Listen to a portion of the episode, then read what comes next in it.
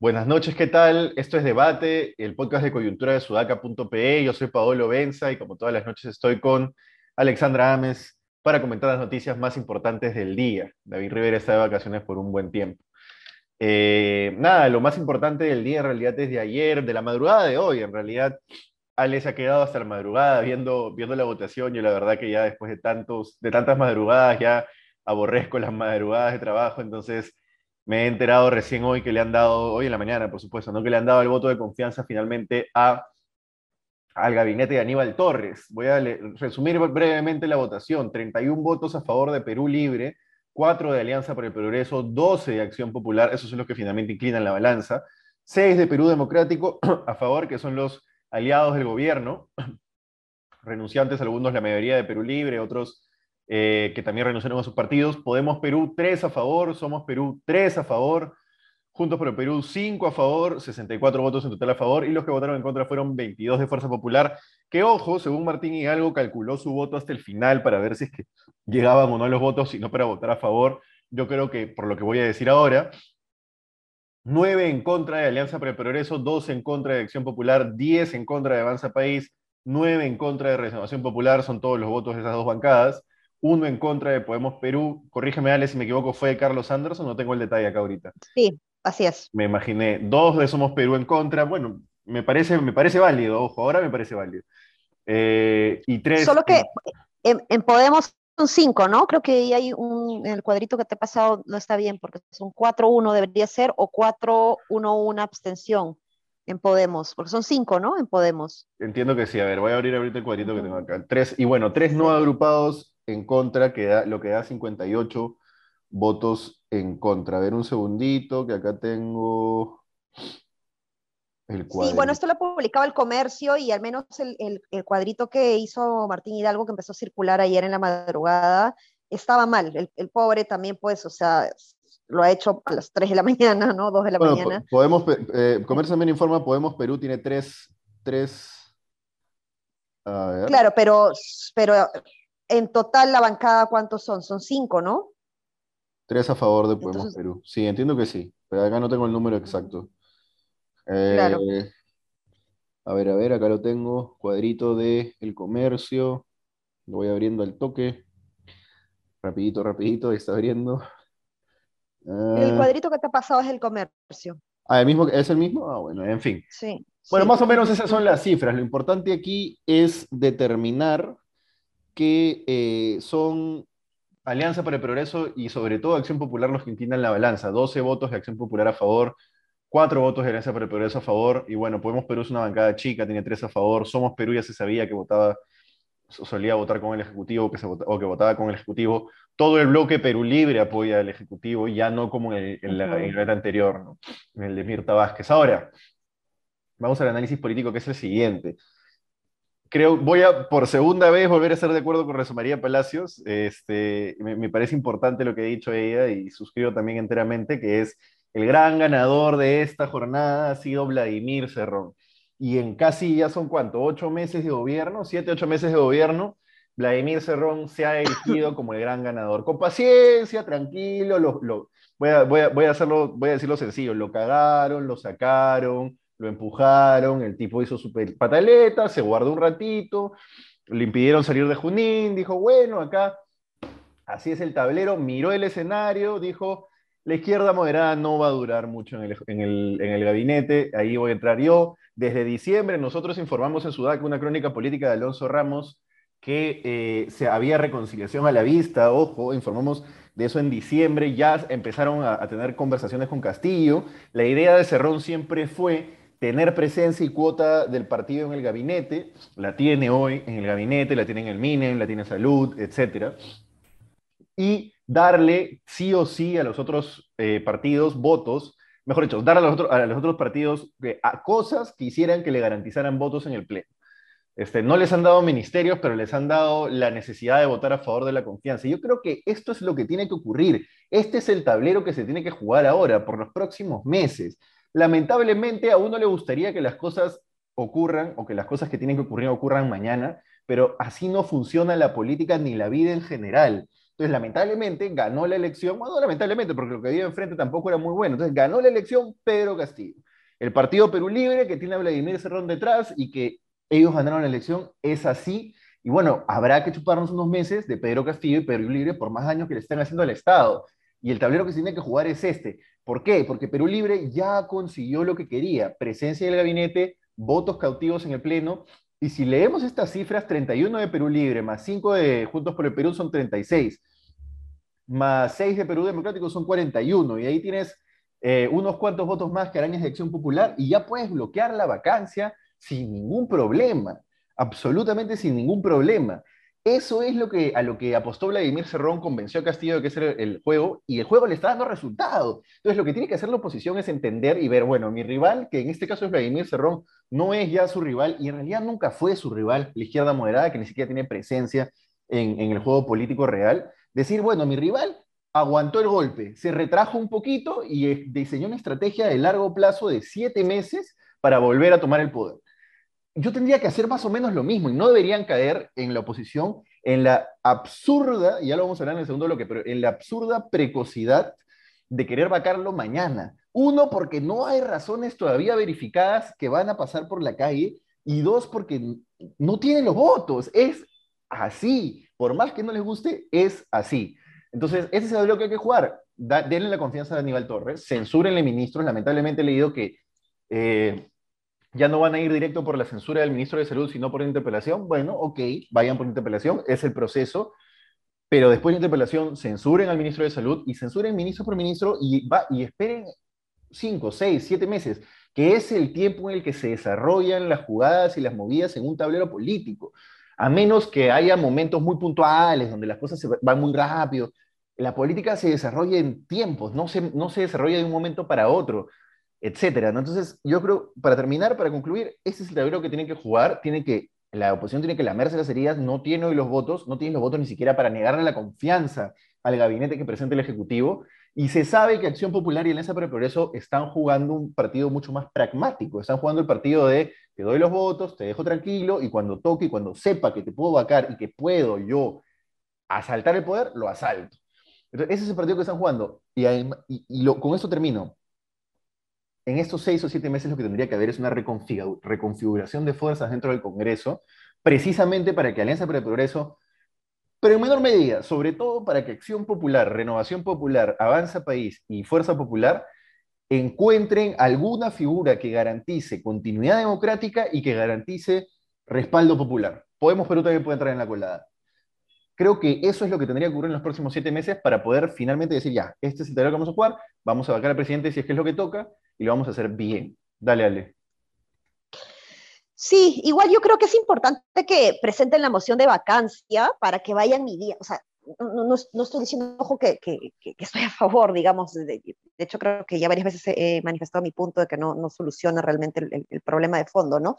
Pero eh, bajo, bajo, los objetivos que, busca el, Congreso, creo que eh, es importante que ellos presenten igual la moción de vacancia para que puedan ir midiendo fuerzas sin embargo, o sea, es en sí, de alguna manera, em, dar el voto de confianza ahora nos permite de alguna manera medir ciertas fuerzas. Em, a mí me ha parecido, me ha llamado mucho la atención, me ha parecido muy raro Acción Popular, la forma como ha votado Acción Popular. Tú hablabas del gran ganador aquí, Vladimir Cerrón. y Yo diría que la gran perdedora es la presidenta del Congreso, que, que tiene una forma de pensar ya casi distinta hasta su propio partido, ¿no? O sea, la mayoría de su partido ha votado a favor de la, de la, mm, de la, de la, de la confianza, digamos, cuando en realidad lo que ella estaría buscando es más que se dé una eh, vacancia, ¿no? Ahora, me parece interesante, si no me equivoco, ella se abstuvo, ¿no? Creo que es importante, eh, ya la vengo siguiendo en varias votaciones, que como presidenta del Congreso se abstiene, me parece interesante ese rol, eh, pero hay partidos pues que van a inclinar sin duda la balanza, que, hoy están dando la confianza porque tienen un gabinete de alguna u, otra manera eh, configurado para que así sea, digamos, Juntos por el Perú, Somos Perú, eh, son partidos que no necesariamente van a seguir votando a favor, o mejor dicho, que no van a votar a favor de una vacancia, eh, que no van a votar en contra de una vacancia, digo, si es que los destapes de corrupción vienen calentándose mucho más. ¿no? En el caso de Acción Popular, eh, también eh, se va a dividir esa votación que hoy le dio la confianza, o que ayer le dio la confianza, hoy en realidad le dio la confianza al gabinete, esa, esa votación se va a dividir y va a estar a favor de la, de la vacancia en tanto las denuncias sean mucho más fuertes, pero también en tanto se conozca más, probablemente vamos a saber más de estos niños, ¿no? que, podrían pues terminar manchando eh, no solamente la, la, imagen de Acción Popular como partido, sino también en donde vamos a ver que hay congresistas que están... Eh, no están muy interesados necesariamente en que Pedro Castillo salga del poder. ¿no? Eh, ¿Qué más? Podemos Perú igual, podemos Perú, tú lo has dicho, ¿no? Es súper pragmático, igual que Somos Perú, es solo que tienen a un ministro ahora de Somos Perú en, el gabinete, eh, y eso va, no, va a hacer que, que, le den la confianza ahora a, este, a este gabinete, pero no necesariamente que sigan votando en contra de una vacancia, en tanto eh, la, la la efervescencia ciudadana también empiece a empujar este camino, ¿no? Finalmente creo que eh, yo, yo, veo, yo, lo que veo en realidad, Paolo, es un equilibrio de poderes. en, ese momento en un nivel en un nivel de desprestigio, ¿no? En donde ambos poderes se necesitan porque o se apoyan o se van todos de verdad, ¿no? Entonces creo que tampoco quieren tocarse porque saben de que prende, o sea, tiran la bala y que es suicidio para ambos, ambos poderes. Entonces se están cuidando mucho justamente de, la reacción de la gente frente al primer, a la primera persona que tire la, la primera piedra, digamos, va a generar, digamos, la, la guerra, digamos, y eso no va a ser bueno, va a ser pírrico, ¿no? No va a ser, de hecho, no va a ser bueno para ninguno de los dos poderes. Así es, se están cuidando, se están cuidando sobre todo Acción Popular, Alianza para el Progreso, Podemos Perú, porque son congresistas que llegan al, al Parlamento para tener cuotas de poder personal y punto, y para satisfacer a través de esas cuotas de poder las redes clientelares que han tejido para llegar ahí. Es decir, ¿por qué, ¿por qué un congresista de Acción Popular votaría con el deber ser si es que en su actuar político general nunca ha hecho eso. Ha llegado ahí porque tiene una red política clientelar detrás, gente a la que a través de municipalidades mueven para las votaciones internas, todo eso ya se sabe, se sabe cómo es. Lo hemos reportado en Sudaca sobre Arreola varias veces, etc. Entonces, Acción Popular va a votar a favor de la vacancia y va a votar en contra de un gabinete cuando eso sea lo pragmático y lo lógico. Y hoy es, hoy no lo es, así es. Entonces, ya pasando al segundo tema, ¿no? Que es la segunda moción de vacancia presentada, entiendo que por Alejandro Muñante, o al menos el congresista Alejandro Muñante fue el que informó que se logró reunir el número de firmas para que esta iniciativa sea presentada, que era de 50, que, perdón, que era de 26, eh, y se lograron reunir 50. Eh, en fin, segunda moción de vacancia en ocho meses de gobierno.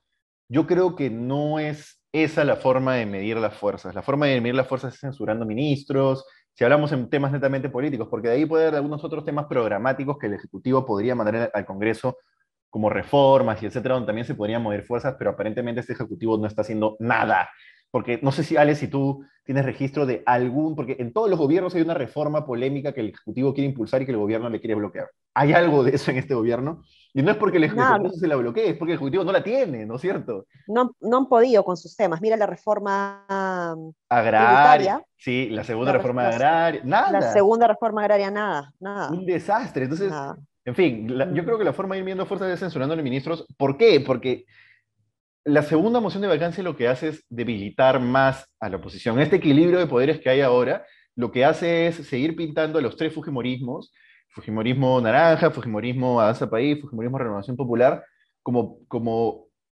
por decirlo de alguna manera, partidos impotentes ante la situación. Y lo que hace es empoderar a partidos clientelistas y partidos pragmáticos como Acción Popular, Alianza para el Progreso y Pueblos Perú, que son los que finalmente van a tener el voto, los que finalmente van a tener la decisión.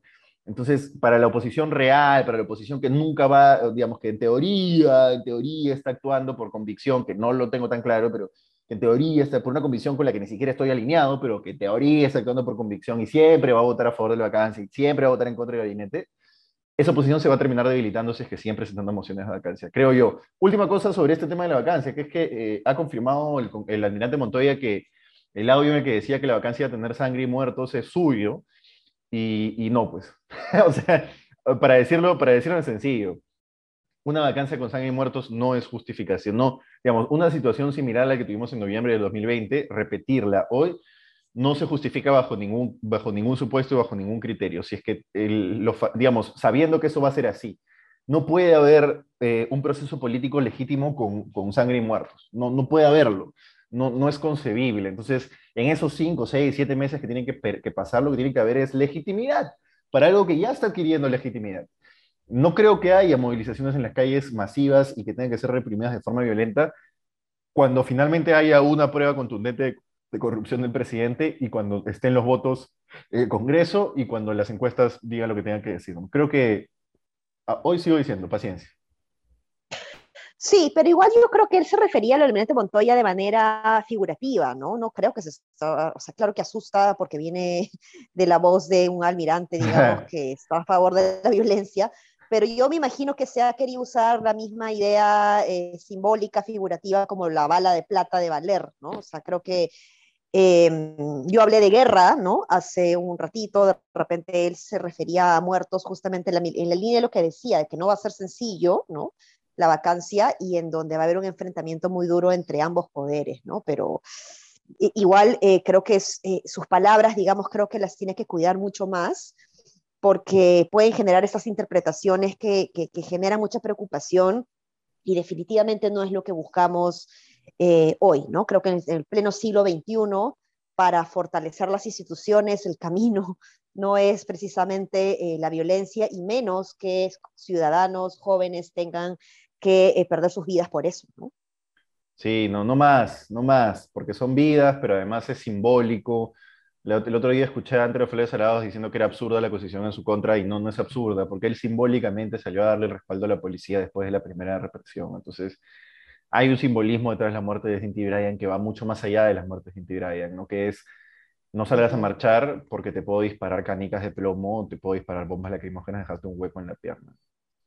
Mm, en fin, pues. eh, ¿quiere decir algo más, Ale? ¿Había un tema más que se me está pasando?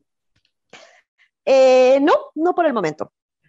Perfecto, nada, lo dejamos ahí, un podcast corto. Eh, esperemos que en los próximos días lo que ocurra sea la estabilización constante, porque ha habido días más tranquilos en el, en el ambiente político, y lo que debería haber en los próximos días es la estabilización del ambiente político, por lo menos creo yo, para que el Ejecutivo pueda desplegar algo, decir algo, llevar a cabo algo.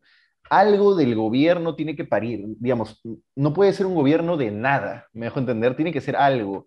Eh, y, y, por lo menos para que el gobierno pueda desplegar algún tipo de reforma, de algo, porque si no, lo que va a ocurrir es que todos los que votaron por Castillo en primera vuelta, que son al final un montón de personas, eh, van a seguir con esa sensación de que nadie los ampara, ni siquiera Pedro Castillo, profesor rural, chotano, cajamarquino, etc. Entonces, algo tiene que venir del gobierno, por más que sea un gobierno nefasto, pero algo debería ocurrir. En fin, Ale, ¿algún comentario último? Eh, nada, bueno, frente a lo que acabas de decir, la verdad que yo soy muy pesimista frente a la posibilidad de reacción del gobierno, del Ejecutivo. Está muy tranquilo con, con lo que viene sucediendo. Tú dices que no tienen capacidad para, para moverse en absoluto. No, no. De acuerdo. yo también creo lo mismo, pero ojalá, ojalá que algo puedan hacer. En fin, pues. eso, va a subir el gas, va a subir muchísimo el precio del gas. Felizmente tenemos camisea, pero va a subir muchísimo el precio del gas por el tema de Rusia y de los combustibles en general. Nada, eso. Eso va a afectar mucho a las familias, a las familias de, menos ingresos. Nos vemos mañana, nos escuchamos mañana. Eh, ¿Qué más?